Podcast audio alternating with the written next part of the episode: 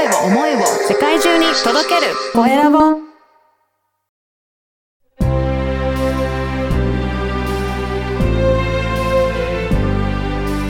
経営者の志こんにちは、コエラボの岡田です。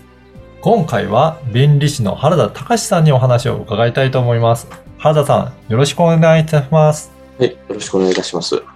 はい。まずは、あの、自己紹介からお願いできるでしょうか？はい、えっ、と、弁理士の原田と申します。うん今、埼玉市の浦和区で、まあ、パート含め大体25名ぐらいで特許事務所をやっております。うん今、開業6年目という状況です。はい。ね、弁理士さんということで、あの、弁理士さんのお仕事内容も少し、えーご紹介いただければと思うんですが、どういったことが、あの、お仕事の内容になるんでしょうかね？まあ、主に多いのは特許の申請だったんですね。うん。特許を特許庁っていう役所にですね、申請書類を作って届けて、はいそれを、まあ、会社のですね、まあ、新しい発明とかを、あの、特許っていう権利っていう形にして、おはい手伝いですね。もう一つは商標ですかね。はい。で、これ会社のブランドだとか、そういった名前だとか、そういったものを、まあ、誰のものかっていうのをですね、明確にするために、まあ、これも権利として、まあ、特許庁にですね、申請するっていうような業務になります。うん。これ、特許っていろんな特許があるのかなと思うんですが、なんか得意にされてるような分野とかはあるんでしょうかね？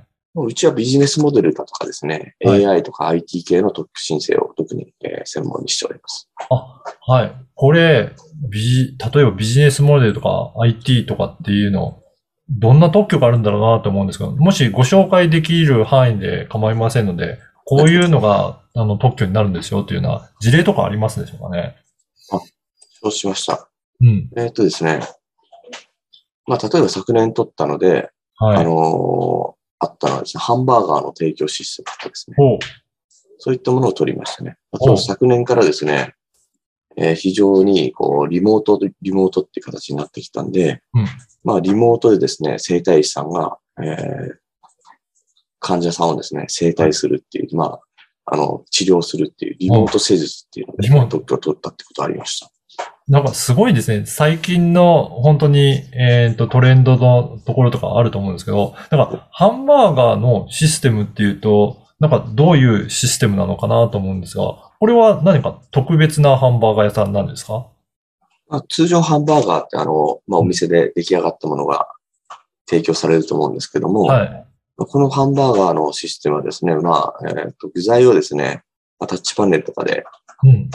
肉はこれにする、はい。えーパンはこれにする、うん。間にチーズを入れる、卵を入れるだとかですね、野菜はこれにするとか全部選んで、はい。選んだらその具材がテーブルまで運ばれてきてですね、テーブルにフライパン、鉄板があるんですけど、鉄板でパンだとかハンバーグとか野菜を焼いて自分で組み合わせてですね、えー、全部でこの100万通りぐらいの組み合わせでうん。ハンバーガーが作れるみたいなんですけど、それを机の上の上で実際自分で作って、自分だけのハンバーガーを作るっていう、そういったその方法について特許を持ってくるます。そうなんですね。なんかすごい、やっぱりこれも特許があるから、あれですか、他の方に真似されず経営できていくっていうようなことなんですかね。そうですね。特許がなければ、なかったらもうこれは誰でもやっていいってことになってしまうので、まあ、いいサービスとか売れるサービスをすぐ真似されてしまうっていう。いうことですね。はい。いや、あともう一つご紹介いただいただいた、リモートの施術も、なんか面白いですね。今だからこそこのオンラインが進んでるので、はい。結構、えー、ズームとか、こうやって会話をしながら施術するのは、まあ考えられるんですが、そうじゃない特別な、あの、システムになってるんですかね、それも。そうですね。うん。えーこちらもですね、あのーまあやっぱりオンラインで、まあ、非対面で、あのまあ例えば施術者がこういうふうに肩回してくれとかですね、はい。そういうふうにやると、この、まさに今、えーお話ししているような、この、まあ、ズームだとかですね、そういうので、まあ、患者さんの治療が全国どこにいてもできてしまうと。できてしまった。まあ、ここの治療院が名古屋にあるんですけど、はいまあ、。名古屋から北海道で沖縄でも治療ができてしまうと。うん。そういったものになります。はあ、本当に、あの、このオンライン間で、なんか必要になってくる、いろいろ展開できるような、なんかそういったシステムですね。そうなんです。えーやっぱりこういうのって、あの、特許がちゃんと取ってると、取ってない会社っていうのは、やっぱり差は大きく出てきたりするものなんですかね。そうですね。あのうん、まあ、これもうちのお客さんの例なんですけども、うんえ。ー特許取る前はですね、あー当然、あの、建設業なんですけど、はい。まあ、相見積もりは業界的にも当たり前だったんですね。うん。うん。それがですね、特許を取って、えーそしたらもうこの会社しかできないっていうのが証明になるんで、はい。えーもう御社にお願いするしかないですねって形で、えー、相見積もりが全く取られなくなってですね、ええそれでもう営業もすごく楽になって、利益がもうボンボン出るようになったっていう、うんそういう事例もあります。なるほど。やっぱりそうやって、しっかりと特許を取って、自分の仕事をちゃんと守っていくことをしないと、それ、すぐ真似されると、やっぱり価格競争に陥ってしまうっていうことなんですかね？そうですね。まあ、例えば、100万円で1万個売れてる商品があったとします。100万円で1万個売れてると、売上として1億円だと思うんですよ。で利益もたくさん出ると。そうですね。それがですね、まあ、例えば特許を取ってれば100万円を1万個ずっと自分自社で、まあ、20年間売り続けることが例えばできるとうんします。でも、まあ、これ参入障壁があるんで真似されない。うんでも特許がないと、もしくは真似されたら、真似する側が開発費かかってないんで、うん例えば100万円じゃなくて50万円とかで売ることができるんですね。そしたらみんなそっちの方を買ってしまって、うん市場シェアも半分にさなって、売れる量も半分になってしまうと。でさらに、向こうは50万円で売ってるんで、こっちも50万円で売るしかないんで、うん1万円で売ってたのを50、あ、100万円で売ったのを50万円に半額にしなきゃいけないんですね。はいそしたら売れる量が半分になって、値段も半額、半分になるんで、1億円あった売り上げっていうのはもう2500万円ぐらいまで減ってしまう。そうなったらもう全然利益も出なくなってしまう。うん、うん。そういうことがあり得るということになります。いや、これ、本当企業にとってみたら、すごく怖いことですね。特許、あの、取ってなくて、他から真似されてしまう。せっかく自分で開発して、考えて作った、あの、仕組みなのに、それが簡単に真似されるっていうのは、本当怖いことだなって感じますね。はい。うん。ぜひ、あの、そういった、あの、特許。で、他の、あの、便利さんとかもいらっしゃると思うんですけど、原田さんのなんか特徴として、強みとしては、こういった部分があるとかっていうところって何かあるんでしょうかね？あそうですね。私はもともと、えー、知財産部っていう企業の資材部、うんあの知部部にですね、まあ、5年間いたってこともあって、まあ、そこでやることっていうのは特許庁の審査官との交渉がすごく多かったんです。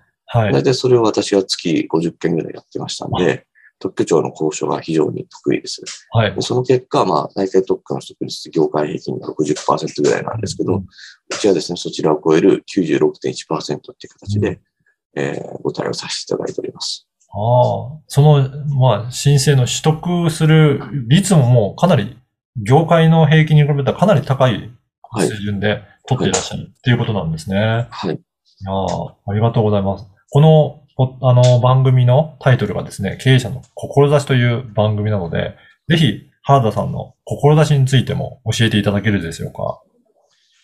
志ですか？はい。まあ私はですね、まあ、えっと、非常にこう、幼少時代とか不自由な思いをししたんで、まあ、あの、まあ、自分がやられた分、人にはそういうのは、えーしたくないなっていうのを思うんで、まあ、私のコンセプトとしてはやっぱりこう、お客様であったり、まあ従業員もそうですけど、あとは私の周りの仲間ですね、うん。に対して、まあ、それぞれが本当置かれている状況っていうのを尊重しながら、まあ、本当に幸せになってもらいたいっていうような、うちの、えー事務所の経営理念は、えー人が幸せになるあり方の追求ということで、うんえーそういうのを大事にしております。うん。ありがとうございます。あの、ぜひ、今後はなんかこんなことやっていきたいなっていうような将来的な、あの、構想とかも何かあるんでしょうかね。そうですね。あのーまあ、今考えているのは、私は事業事務所を経営してるんですけど、はい。うちの利益率っていうのは非常に高くて、業績も、まあ、非常にいいんですけども、はい。まあ、まあ一方で事業事務所といっても、まあ本当利益率10%もいかないようなところばかりなんで、まあそれは特に組織化したらそうなってくるんですけど、うん。全然働いても働いても利益が出ない会社が多いんで、うん。こういった会社さん向けに、まあ年商3000万円ぐらいの事業事務所さん向けにちゃんと利益が出て、売上もアップするための、えーコンサルティングっていう形のサービスを今提供しようと考えております。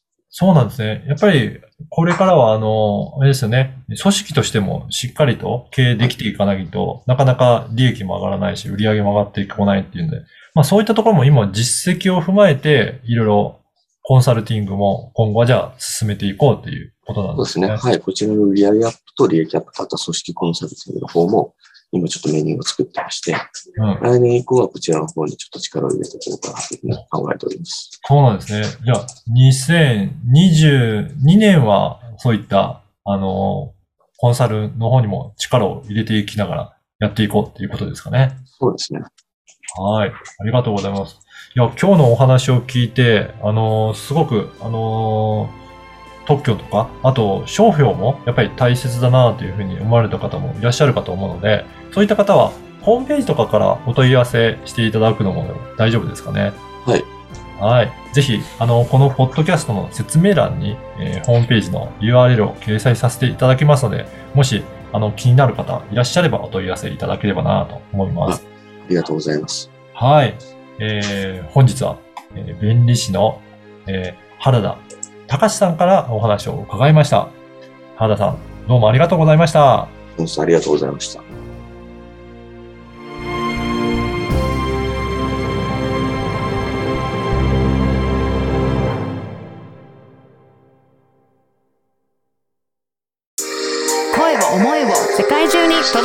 声を